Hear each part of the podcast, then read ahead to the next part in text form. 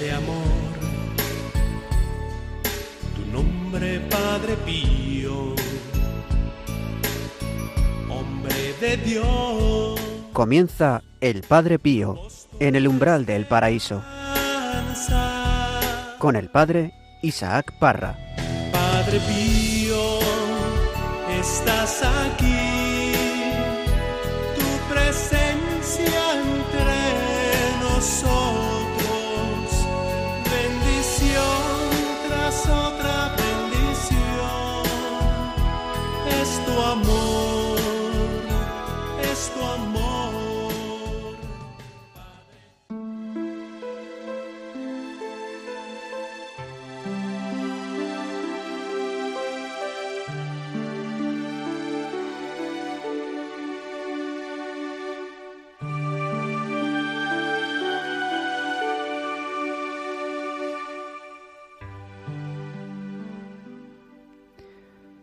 cuanto a las pruebas, las pruebas espirituales a las que te va sometiendo la paternal bondad del Padre del Cielo, te ruego que te resignes y que en cuanto te sea posible estés tranquila, fiándote de las aseveraciones de quien ocupa el lugar de Dios te ama en Él y te desea toda clase de bienes y te habla en su nombre. Sufres, es verdad, pero con resignación. Sufres, pero no temas, porque Dios está contigo y tú no le ofendes sino que le amas. Sufres, pero también crees que Jesús mismo sufre en ti, y por ti, y contigo. Jesús no te abandonó cuando huías de Él, mucho menos te abandonará de ahora en adelante cuando tú quieres amarlo.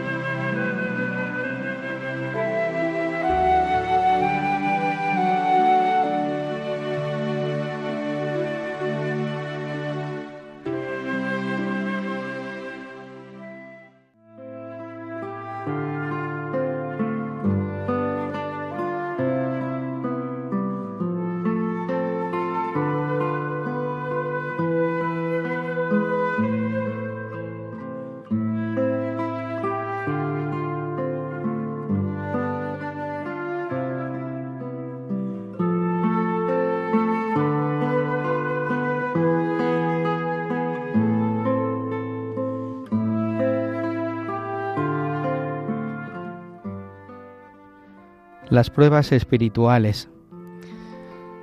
¿Cuántos emails, cuántas, cuántos mensajes recibimos en este programa cada día hablándonos de las pruebas espirituales que muchos pasan? Una realidad que está en nuestros corazones, que está en nuestras vidas, que el Señor las permite para nuestro crecimiento para nuestro crecimiento en el amor a Dios. Necesitamos muchas veces estas pruebas, como decía el Padre Pío, a través del cincel y el martillo, para hacer en nosotros esa obra grande, ese corazón grande, que sea como el Señor quiere. Por eso, en este epistolario tercero, el Padre Pío cuenta a esta hija espiritual y le dice que efectivamente está sufriendo estas pruebas espirituales pero le dice que, que tenga paciencia, que esté tranquila, que, que el lugar donde está Dios es ahí, que le ame, que le desee. ¿Sufres? Sí, pero no temas, no tengas miedo, porque Dios está contigo. Es verdad que muchas veces cuando pasamos por el dolor, por el sufrimiento, por la cruz, por la incomprensión, parece como que estamos solos. ¿Dónde estás Jesús ahora que más te necesito? Podemos gritarle. Pero es esta la certeza y que el Señor nos lo dice y nos recuerda. Yo estaré todos los días contigo hasta el fin del mundo. Quiere decir que Él está conmigo, que Él me acompaña en esos momentos de, de sufrimiento. Por eso dice, no temas, porque Dios está contigo. Cree en Jesús, que Jesús sufre en ti, por ti y contigo. Jesús no te abandona, no nos abandona ninguno, está siempre con nosotros y sufre con nosotros. ¿Qué tal, queridos hermanos? Bienvenidos al, programa El Padre Pío en el umbral del paraíso. Os habla el Padre Isaac Parra desde aquí, desde los estudios de Radio María. Y juntos comentamos este pasaje del epistolario tercero, como decíamos, un pasaje bellísimo que nos vuelve otra vez a colocar y a recordar que no estamos solos. Pablo Piña, ¿qué tal? ¿Cómo estás? Muy bien, padre, encantado de estar aquí un día más. La verdad es que es un placer compartir con los oyentes este programa. Y súper ilusionado y contento también. Gracias. Qué bonito escuchar las palabras que hemos escuchado de este editorial cuando decía que Jesús no nos abandona. Sí, a mí se me venía a la mente eh, un testimonio de mi hijo hace poco que, que, estuvo con unos amigos compartiéndolo y yo le escuché, y lo había escuchado ya más veces, ¿no? Pero, pero venía me venía a la mente una frase que él comentaba en ese testimonio, eh, que decía que, hubo un momento antes de una operación muy grave que él tuvo, justo antes de entrar al quirófano, y, que se le vino a la mente una frase que yo no sé de quién es, pero que la cuento, es, prefiero el dolor a la nada, porque en la nada no hay nada, pero en el dolor está, está Dios. Qué bonito. Y se me quedó marcado, nunca se lo había escuchado y la verdad es que este tipo de cosas, cuando las escucho, me las apunto aquí en el WhatsApp mm. y, las intento rumiar porque me llegan a lo más profundo del corazón. Y, es verdad, no sé de dónde, de quién vino esta frase, pero, pero es bellísima porque nos demuestra lo que estamos hablando hoy, ¿no? que, que, tenemos que tener esperanza. Es lo que, que sí, que, que, sufrimos, pero que, que no estamos perdidos, que esto no es el final eh, que, y siempre apuntando. A mí se me viene siempre a la mente, me repetiré también como, como tantas veces, pero siempre, siempre intento tener en la mente que el cielo existe. Eso es lo que pensamos. Y esta, en, esta vida, pues tenemos que mirar al cielo, no tenemos que mirar eh, nuestro alrededor y mirarnos a nuestro corazón, el trabajar nuestro interior. Una de las cosas que a mí, por ejemplo, me satisfacen más es en, pocos años y desde que me acerqué al Señor es lo que, lo que he trabajado en mi interior. ¿no? Eh, ahí tenemos que hacer un gran trabajo, no tenemos que mirar fuera, no tenemos que esperar que, que, nos vengan de fuera determinadas situaciones o sensaciones, no podemos vivir de sensaciones, ¿no? tenemos que, que mirarnos para adentro, saber que, que, somos, que el pecado mora en nosotros, que, que, hay veces que no podemos, eh, con determinadas cosas, que, intentamos rezar y no rezamos lo suficiente, que quiero ir a misa y llego tarde, que tantas cosas ¿no? que, me tiene que haber acordado el Señor y no me he acordado, que, en fin, eh, nuestro día a día, ¿no? pero que, detrás de eso tenemos una grandeza como seres humanos increíble. somos unas criaturas tan, tan grandes, ¿no? tan bien hechas, tan, tan complejas y y bueno, y me, venía a la mente ahora cuando me explicabas, padre, un día el tema de, cómo funcionan nuestros, nuestros ojos, ¿no? Cuando dormimos, algo así que... Ah, que empiezan a dar vueltas. que empiezan a dar vueltas.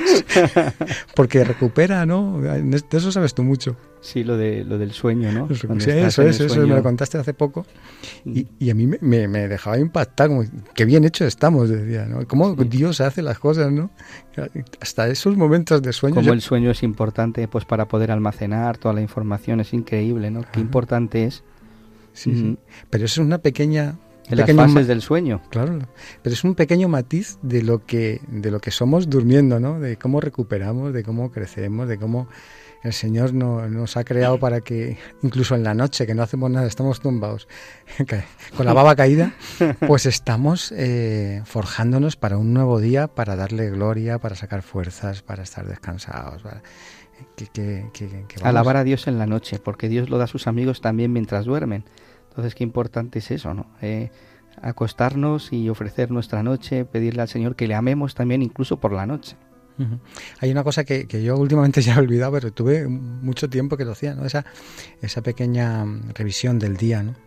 el examen de conciencia. El examen de conciencia. Pero no, no, pero eh, muy bien, no, muy mal porque, porque yo meses, yo creo que desde antes del verano por ahí, y, estaba mucho tiempo, más de, no sé si dos años por lo menos, tal, porque me acordaba y ahora es que soy un desastre y me, y, me, me acuerdo de vez en cuando y digo, jolines, es que eh, qué difícil es coger la rutina, ser perseverante, tal.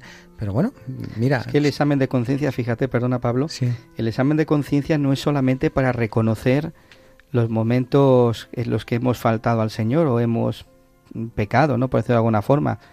El examen de conciencia también es un reconocimiento de la obra de Dios en el día, de las cosas también buenas que, Dios que Dios ha hecho de, la, de, los momentos en los que el Señor ha estado. Y eso también hay que reconocerlo, ¿no? Pues siempre decimos, no, hagamos un breve examen de conciencia. Y es, pensamos como, a ver en qué he fallado, a ver en qué también. Pero no es único, es también reconocer cuando Dios ha estado presente. Cómo el Señor ha estado presente, pues como decía el Padre Piora en la carta, ¿no? En los momentos en los que sufres, ¿tú has sufrido hoy en esta jornada? Sí, ahí estaba Dios. Y además eh, yo creo que cuando, en ese caso, ¿no, Padre? Cuando reconocemos lo que lo grande que Dios ha hecho en nosotros ese día, ¿no? Pues también crecemos en humildad, porque no viene de nosotros. Estamos reconociendo que el Señor nos lo ha regalado, ¿no? Y le damos gracias y le alabamos. Eh. Somos conscientes de eso muchas veces, de que Dios está, de que camina a los discípulos de Maús. Pues si estamos centrados en el dolor, en el sufrimiento, nosotros mismos no vamos a ver que Dios está, ¿no? lo que dice la imitación de Cristo. Quien está apegado a las vanaglorias del mundo, a las cosas del mundo, nunca va a ver a Dios, ni, nunca va a tener la paz en el corazón. Kempis nos invitaba a eso, ¿no? A salir de nosotros, a, salir del mundo, pues como Padre Pío tantas veces nos ha dicho, de las manos mundanas y, seguir a, Jesús, a seguir eh, las huellas del Señor y así encontraremos la paz, la serenidad, incluso pues veremos a Dios. Y qué cosas tan sencillas, porque al final estamos hablando de de conciencia que son tres minutos antes de dormirte, ¿no? Y sin embargo, pues últimamente yo lo que, lo que me duermo siempre con, ahora con, el Ave María, ¿no? Y tal. En fin. Pues eso es, Pablo. Muchas gracias por compartir. Pues queridos hermanos, este es el programa, el Padre Pío en el umbral del paraíso, en el que el Padre Pío nos enseña a vivir nuestra vida diaria, nuestros acontecimientos diarios. Él es el que vivió aquí en la tierra viviendo en la cruz, bajo la cruz, amando a la cruz. Y nosotros a nosotros se nos transmite como hijos espirituales que también habemos nuestra cruz. Es verdad que el Padre Pío vivía otras muchas realidades, pero si en algo nos puede enseñar es cómo vivió el amor al sufrimiento y a la cruz. Un saludo a todos vosotros, a aquellos que nos seguís a través de las ondas en este día, los que también descargáis el podcast desde la página web de Radio María es que pues como, como bien sabemos es una gran alegría saber cómo nos seguís, cómo nos cuidáis y cómo rezáis por nosotros. Sabéis que podéis poneros también en contacto con, nosotros a través del correo electrónico arroba, perdón, padre, eh, pío arroba radiomaria.es. Ya se me iba.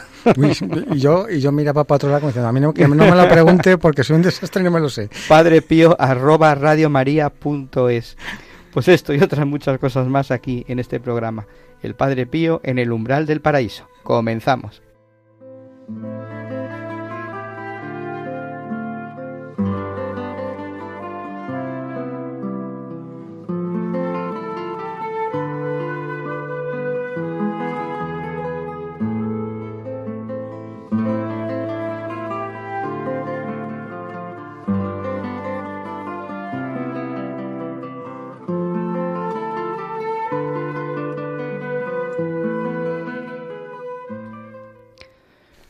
Pues si te fijas, Pablo, estábamos escuchando también de, de fondo la canción de Nada te turbe.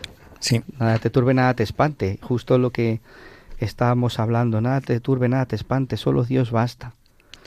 Es verdad.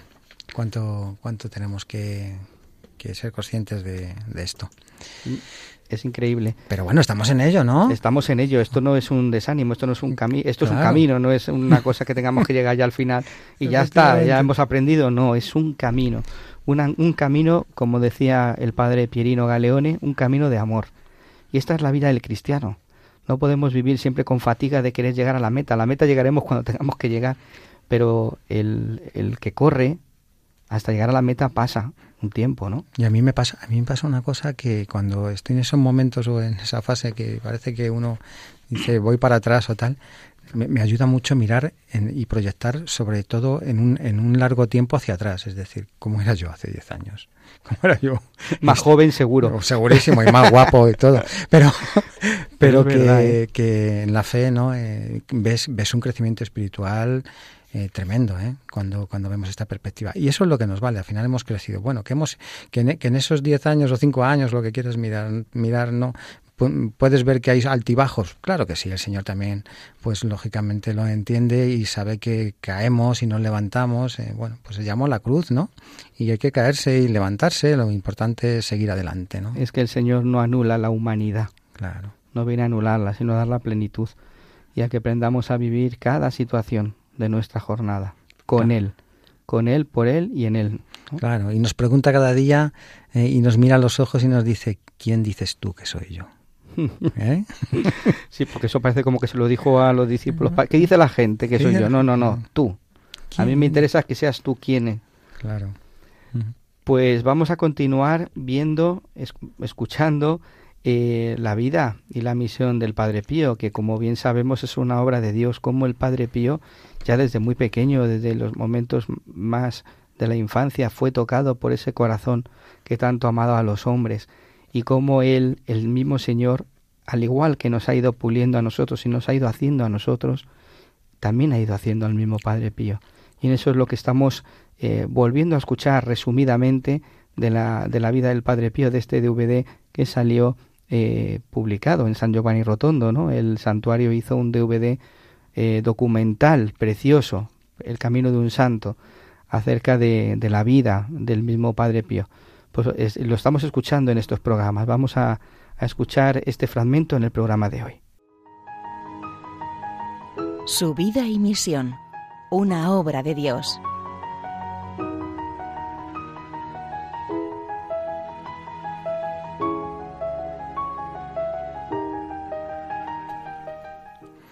El padre Pío acepta ir a Folla algunos días, pero al llegar al convento de Santa Ana se encuentra con una sorpresa.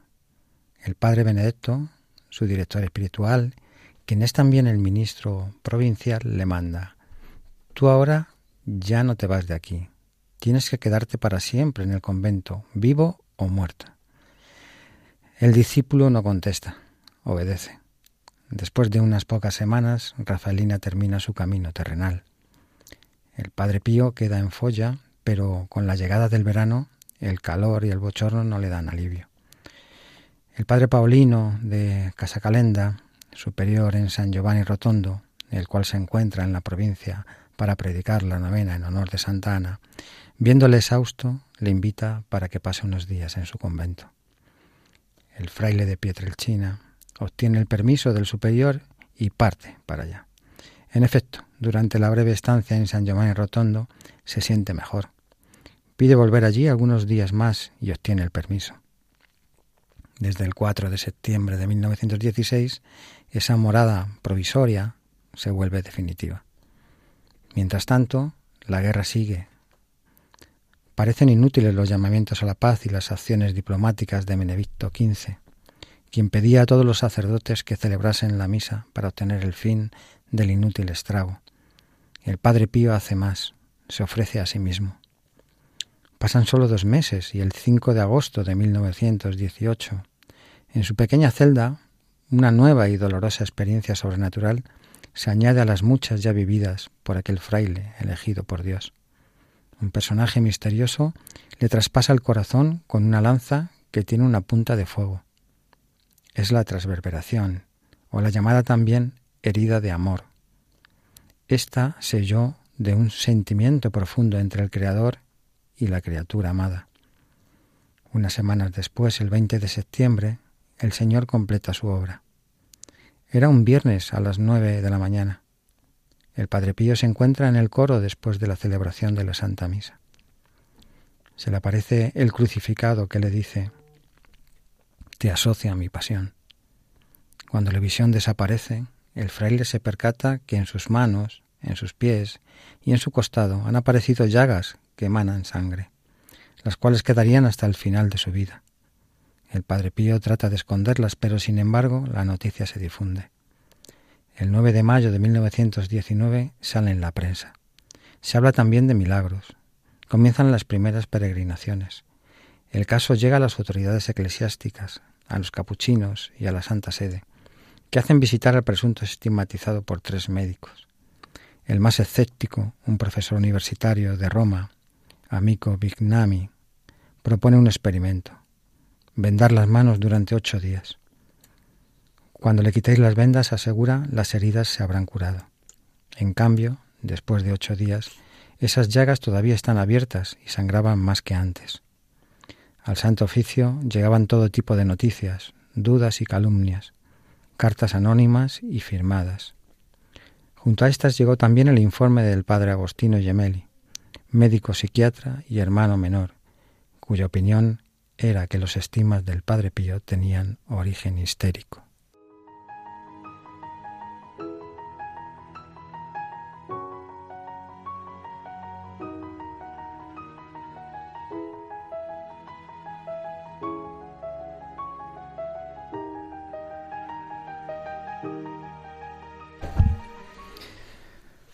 Madre mía, aquí ya nos hemos metido en, en, la, en la vida del Padre Pío cuando comienza, a mi juicio, ¿no? ese martirio de amor, ese martirio.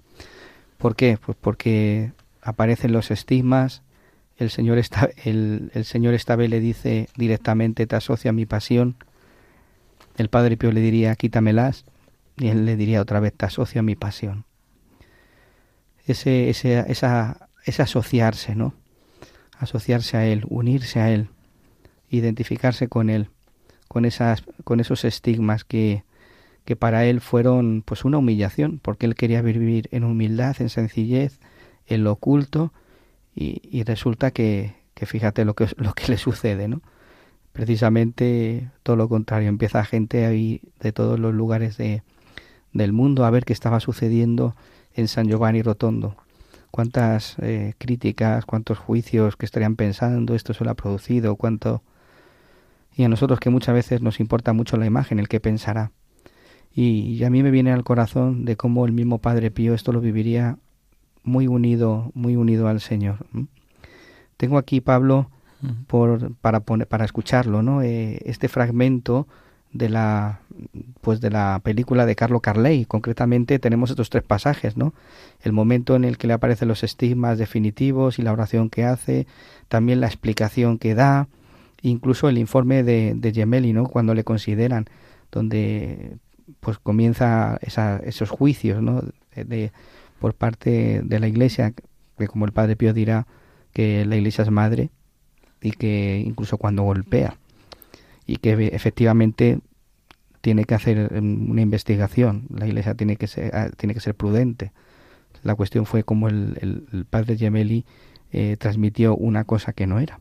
Pues vamos a, antes de comentarlo, pues si, os parece, vamos a escucharlo. Señor, tú sabes cuánto te amo, tú lo ves todo. Yo quisiera cargar con el sufrimiento de los demás, como hiciste tú. Aunque tú sabías cómo hacerlo. Yo en cambio no.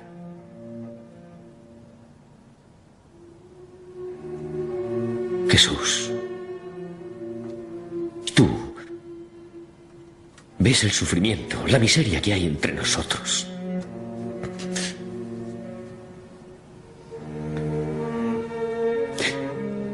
Yo solo no puedo soportar tanta miseria.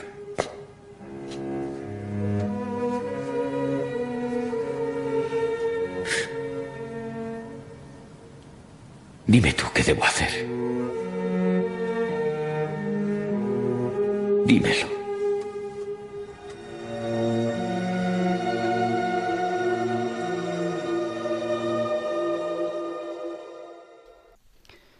Pues aquí hemos escuchado este pasaje de, de estos estigmas, la oración que él dirige a, al Señor.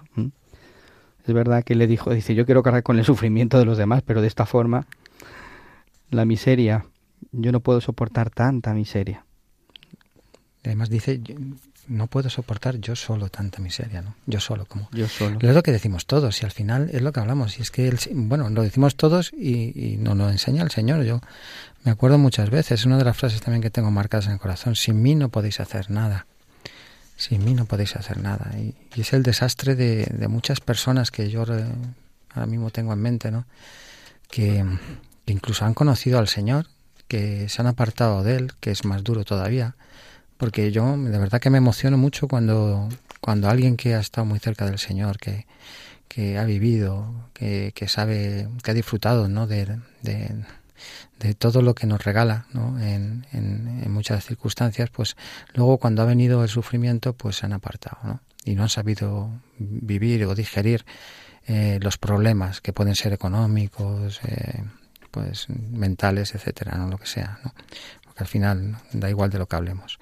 Eh, yo, mi experiencia, eh, y además de una persona que me ha pedido su opinión, se lo he dicho, es, es que es un, va a ser un desastre tu vida. O sea, tú no puedes abandonar al Señor. Una vez que lo has conocido, una vez que sabes que el Señor te va a ayudar, que va, a ir eh, sujetando tu cruz, aunque lo estés pasando fatal, es que también tienes que estar en ese momento, ¿no? Pero ahí está el Señor, lo que hemos dicho tantas veces. Eh, ahí está el Señor y está sujetando la mayor parte del peso de la cruz. Y no lo vemos, pero hay que estar ahí. Hay que estar ahí, no puedes apartar y renegar del Señor. Es verdad que nos enfadamos con el Señor algunas veces, no entiendo. Vale, pero si no entiendo, como, como decimos los siervos, si no entiendo, yo sigo, yo obedezco a la palabra, ¿no? Incluso menos mal que tenemos a alguien que nos lo recuerda, porque es verdad que hay momentos en los que esa cruz, no lo hemos visto aquí con, en esta oración, no se ve como que, que estuviera a la desesperada, ¿no? Que vemos como tiene confianza en, en este Dios bueno el Padre Pío, pero muchas veces en nuestras vidas sucede que es que no te apetece, no, Mm. no el sentimiento no te acompaña.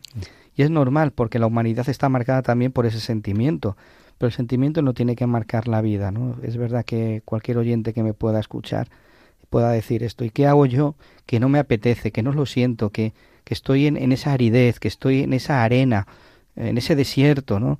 Y es verdad, porque los problemas muchas veces nos hacen encerrarnos en nosotros mismos, nos hacen eh, no ver más allá. Y necesitamos a otro que esto nos lo recuerde, como tú nos decías, ¿no? Mm. Esta persona que ha conocido al Señor, que se ha apartado, que ha vuelto al mundo. Yo, le diría, no, no, sé lo que tienes que hacer, pero lo que no yo lo que sí te puedo decir es que no te apartes del Señor. Yo he sido el primero que, que he tenido momentos, lo hemos comentado aquí en la red alguna vez, por ejemplo, que es que era incapaz de hilar un, un, un rosario, ¿no? De, de, del estado de un poco de nervios, de inquietud, de lo que sea, ¿no? Bueno, pero si, si no, como, como también me ha aconsejado muchas veces el padre Isaac, ¿no? que está aquí delante, pues ejaculatorias. No sé. Mm. Eh, es verdad que es que no tengo fuerzas para, para ir a la Eucaristía, que sería lo más grande que podíamos hacer. Aunque, aunque estemos nerviosos, tal, yo creo que ir a la Eucaristía, yo creo que, que sería bueno, lo más aconsejable en ese momento. Pero bueno, si no vas, pues no sé, pues, pues, pues abre, abre el Evangelio y lee un trocito, dos líneas, no pasa nada. Eh, pero no nos apartemos del Señor, no reneguemos, no le culpemos a Él de, de, de, estas cosas, ¿no? En nuestro no entender yo creo que no podemos culpabilizarle. Es que, eh, claro, es muy fácil eh, ser cristiano o ser católico cuando todo va bien. ¿eh? Pero uh -huh. es en estos momentos donde crecemos más, como, como sabemos, y donde, donde se muestra el amor. Donde se muestra el amor. Y, y, insisto, que nuestro problema es que, o el mío por lo menos, es que no entiendo. Es que muchas situaciones no las entiendo. Y quiero entenderlas, quiero entenderlas. Pero volvemos a lo mismo que decía antes. Cuando miro en perspectiva, ¿no? Cuando habéis tenido estas cosas que han durado años, que, que enfermedades que, que en principio te, decían que, que, son incurables, que luego miras para atrás y dices, mira, pues ahí estamos, ¿no? Han pasado años, esto no es como al principio me pintaron, no, no sé. Y si lo es, además es que tenemos la ventana de salida que es, el cielo, ¿no? Es decir, si es que no tiene solución en este mundo algo, ¿no? Una enfermedad o lo que sea, bueno, pues la tendremos en el cielo, pero miramos, a, vamos buscando al Señor con esa enfermedad, vamos cargando con ella o con, esa dificultad, ¿no? Vamos soportándola.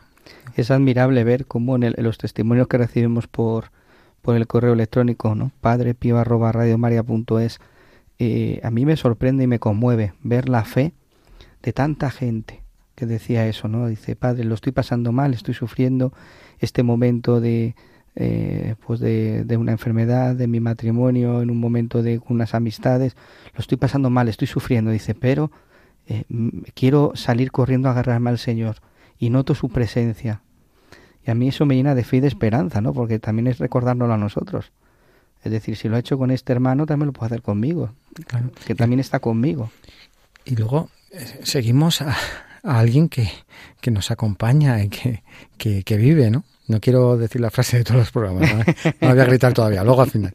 Pero es verdad, bueno, cuéntaselo, Señor, no te entiendo, no entiendo lo que pasa, no entiendo por qué estoy así, no, no lo entiendo nada, pero cuéntaselo a Él, porque Él está ahí, Él está ahí, Él está ahí. Y de alguna forma o de otra vamos a encontrar la interlocución de alguien, de un pasaje leído, un, un detalle en, en, televisión o donde sea, ¿no? Eh, o en la radio, ¿no? Que, que, me va a hacer hacer un clic y a partir de ese momento todo va a empezar a cambiar.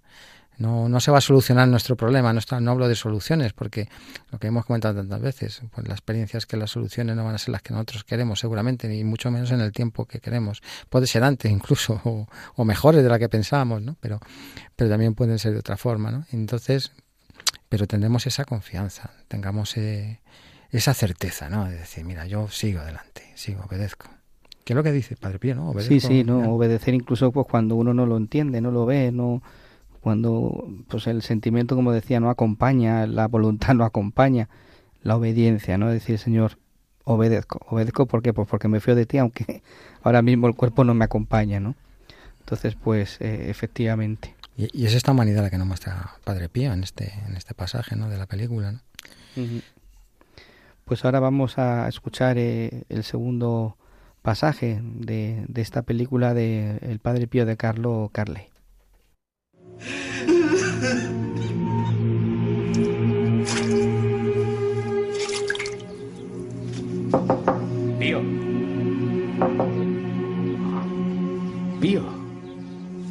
¿Qué ocurre? ¿Te pasa algo?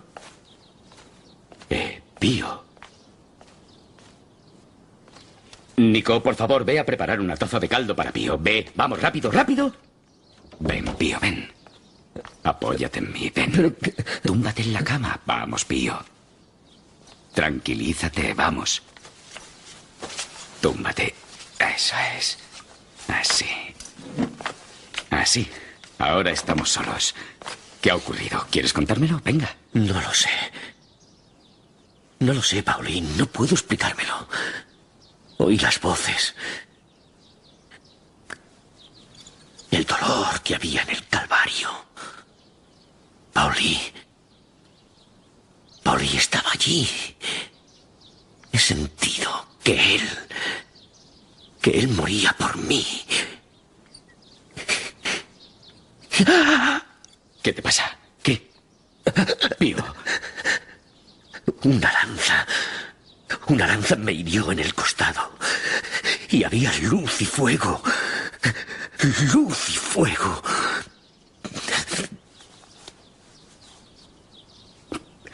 Pío, esas son las señales del Señor.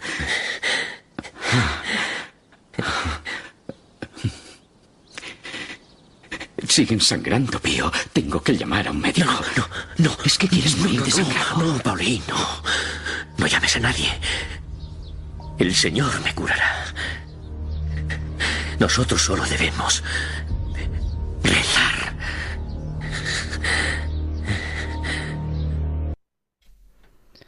Nosotros solo debemos rezar. Me la pisa la frase, padre.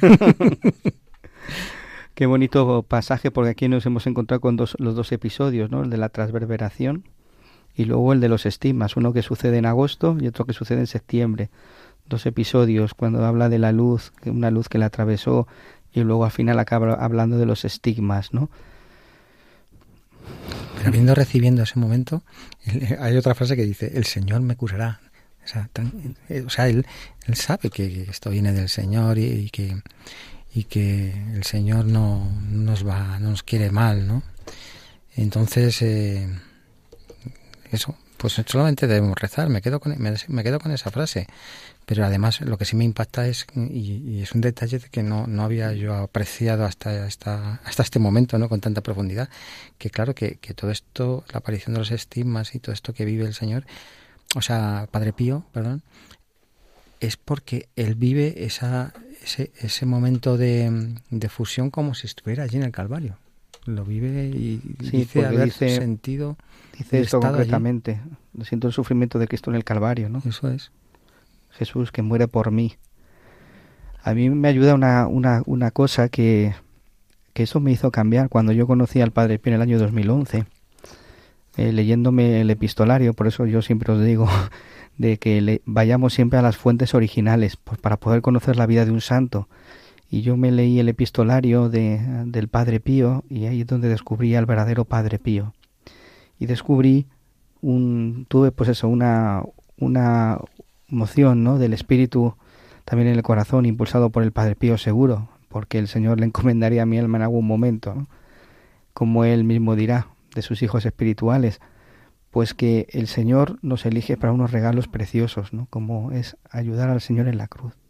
A mí eso me cambió el corazón ser conscientes de que el Señor elige a ciertas personas para que le ayuden a cargar con la cruz. Y aquí tenemos a uno de ellos.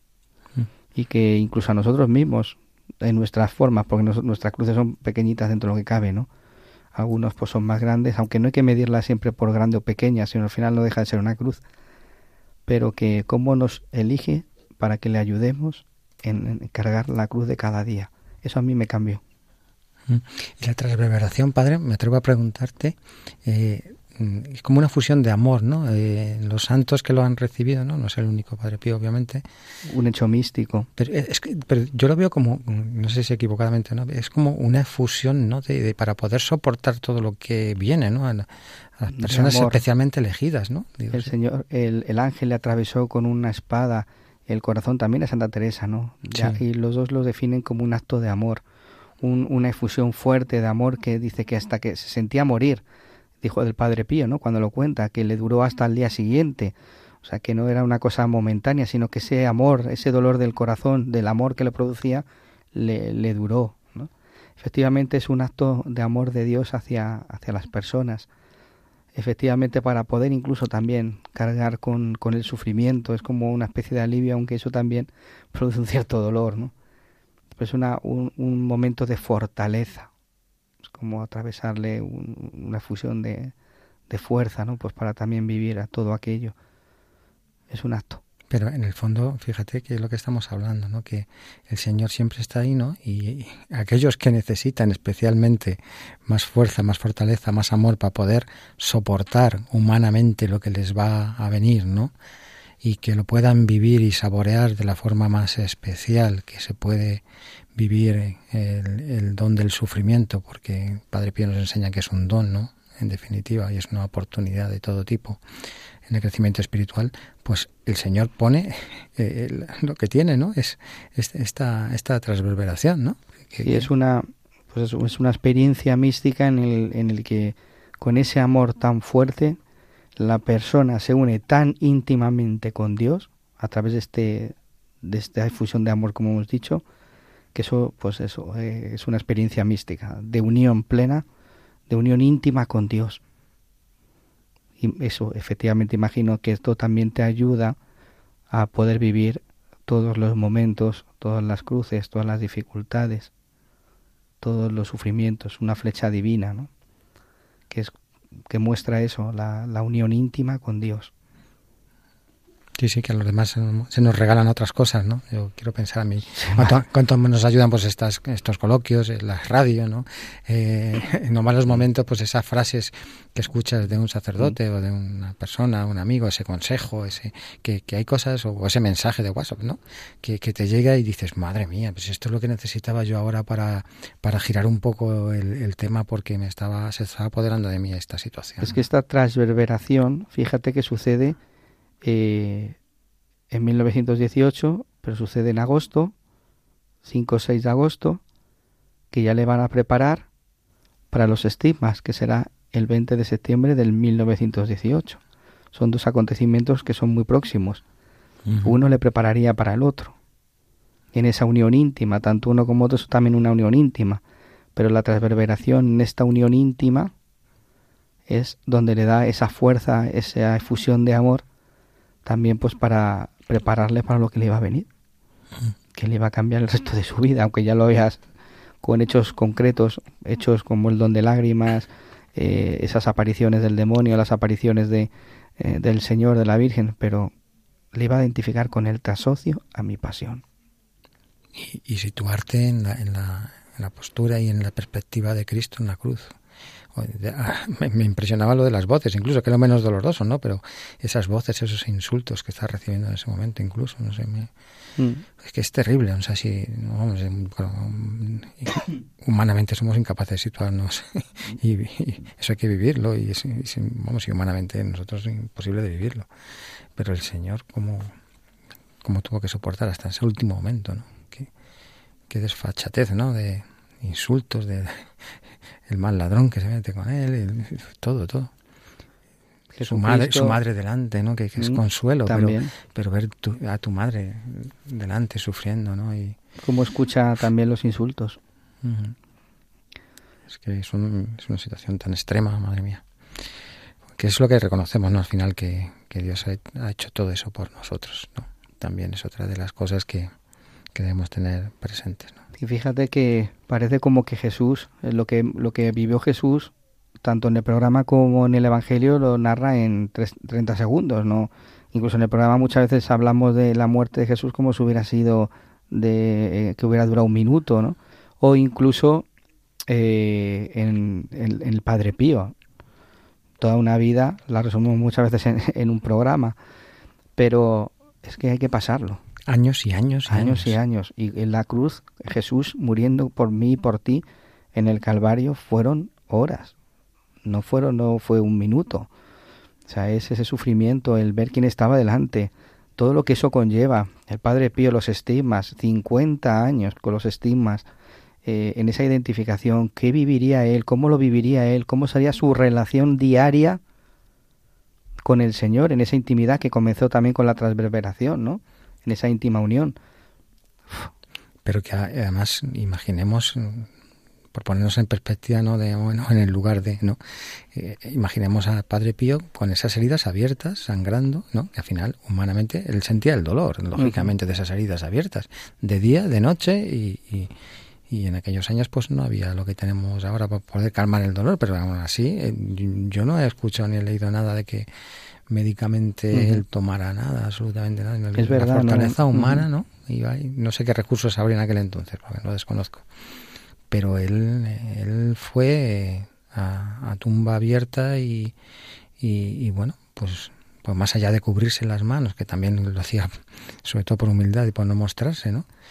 Pues, pues imaginemos, ¿no? Imaginemos el dolor día, noche, por eso de, decíamos, ¿no? Decimos de Padre Pío que, dormía poco, que rezaba mucho, pues claro, sí, sí, permanentemente estaría el pobre en el dolor, ¿no? También.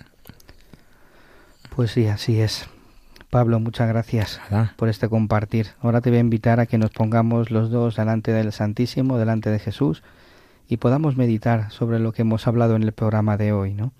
Que podamos ver cuáles son esos estigmas que nosotros tenemos porque el Padre Pío tuvo los estigmas visibles, pero también tuvo estigmas invisibles, que eran sus sufrimientos, sus, sus pequeñas cruces, eh, eh, los hermanos que no le hablaban, la gente que le juzgaba, el informe del Padre Gemelli que le consideró como un neurótico, o sea, tenían muchos estigmas. ¿Cuáles son nuestros estigmas? ¿Cuáles son nuestras cruces? ¿Cuáles son nuestras dificultades?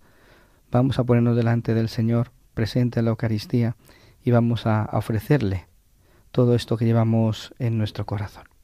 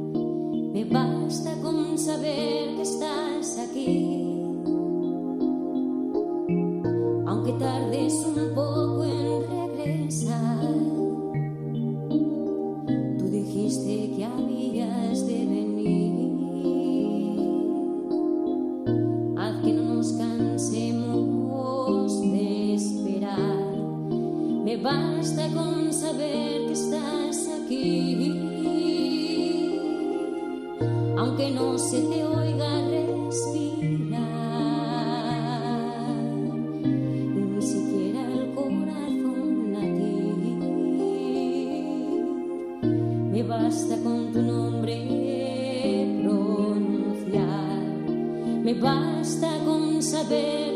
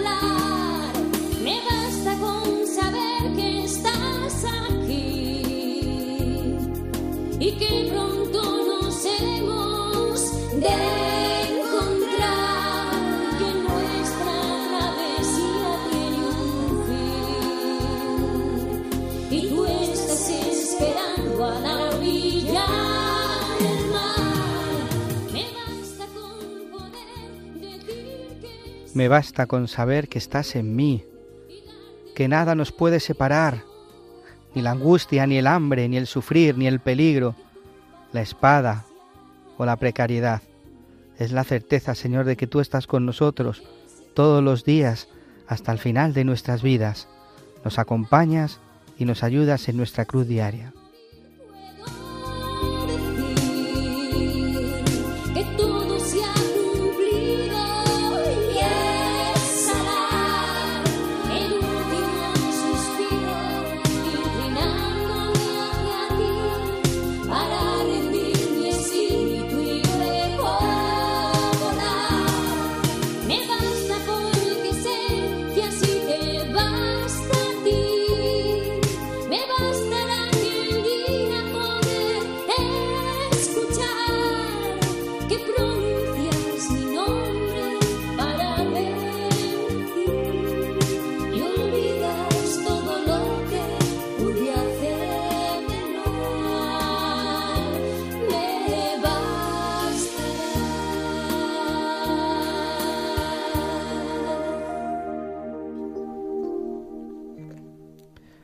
Qué bonito, Pablo.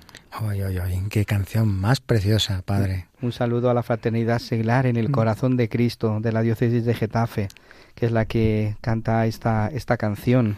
Y a todas las diócesis también. Lo hacemos extensible. Y a todo el mundo. Sí, porque es verdad que la fraternidad está en algunas diócesis de España, o sea que no recuerdo ahora mismo, pero están eh, en algunas diócesis también en la, colaborando en la pastoral.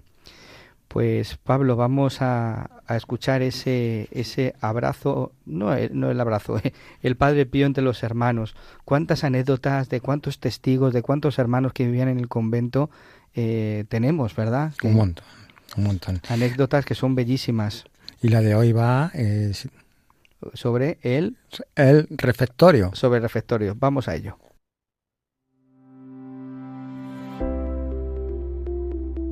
El Padre Pío entre hermanos.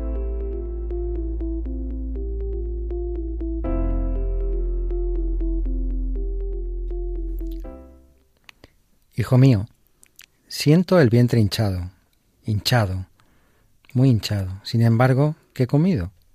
Apenas 30 gramos de alimento. El favor más grande que podría hacerme el superior sería el de dispensarme de comer. Esto fue lo que dijo Padre Pío un día bastante lejano delante de la celda número 5 del convento. Estas palabras revelan cómo el venerado padre prefería el alimento espiritual al material y qué poco se nutría de este último. Comía poquísimo, a veces nada. Cuando yo venía a San Giovanni Rotondo, no me cansaba de observarlo en el refectorio. Apenas si probaba los diversos platos que le presentaban con tanto amor. Después los pasaba al padre Anastasio de Rollo, que estaba a su lado. Raramente saboreaba alguna tajada de hígado de cerdo, alcachofas o nabos, que le mandaban de Pietrelchina. Estos son de mi tierra, decía, y hay que comerlos. Bebía de buena gana un vaso de vino, que le ayudaba a, reposar un poco, o comía algunos garbanzos tostados y crujientes. Yo me precipitaba siempre para recoger los que dejaba en el banco para darlos a los amigos. En el refectorio el padre Pío era cordial con todos, pero ordinariamente permanecía en silencio. Si un hermano iniciaba la conversación, él respondía con pocas palabras llenas de sabiduría o con alguna ocurrencia. Mientras los otros frailes comían, el padre, con la mano en el pectoral, donde tenía la inseparable corona del rosario, seguía rezando. No tomaba café o licores. Solo en Navidad quería una taza de café porque decía, es Navidad y hay que hacer fiesta. Lo tomaba también de buena gana cuando no se encontraba bien.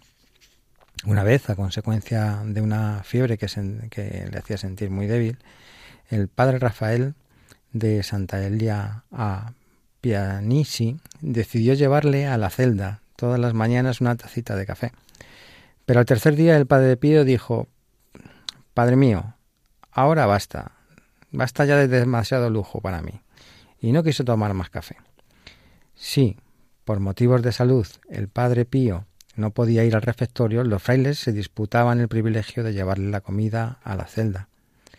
Muchas veces me ha tocado a mí este privilegio. Metía todo sobre una pequeña bandeja y con infinito amor se lo presentaba al padre. Él probaba algún bocado y luego lo alejaba. Si el padre honorato le invitaba a continuar, decía, Hijo mío, ya he, ya he obedecido.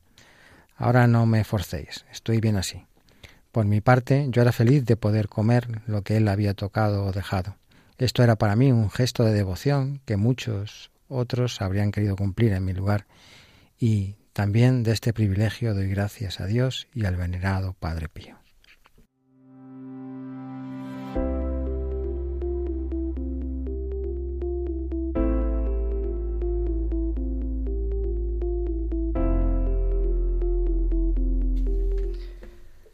Muchas gracias, Pablo. De nada. Muchas gracias por esta anécdota tan bonita. Pues estamos acabando ya nuestro programa. Eh, se ha pasado rápido, pero también nos ayuda mucho a rezar, ¿verdad? Hombre, hombre, sí, sí. Muchas gracias, Pablo Piña, por, por estar aquí en este día. Y muchas gracias a todos vosotros, queridos oyentes, que cada día nos, eh, nos enviáis vuestros saludos, vuestros afectos, vuestros, vuestras bendiciones y también vuestras oraciones. No dejéis de rezar por nosotros. Gracias por vuestra fidelidad. Recordad que podéis descargaros el podcast desde la página web de radiomaria.es y que podéis seguir escribiéndonos y ayudándonos con vuestros testimonios en, en, el correo electrónico padrepío arroba. Pues muchas gracias eh, y nos vemos en, en el próximo programa.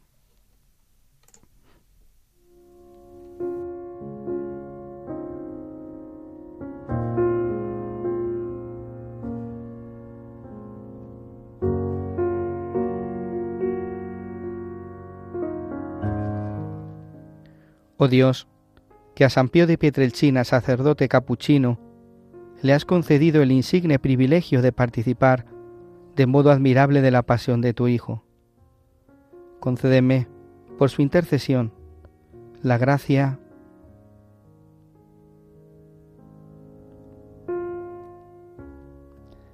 que ardientemente deseo, y otórgame sobre todo que yo me conforme a la muerte de Jesús, para alcanzar después la gloria de la resurrección. Gloria al Padre, al Hijo y al Espíritu Santo. Como era en el principio, ahora y siempre, por los siglos de los siglos. Amén. El Señor esté con vosotros. Y con tu Espíritu. Y la bendición de Dios Todopoderoso, Padre, Hijo y Espíritu Santo, descienda sobre vosotros y os acompañe siempre. Amén.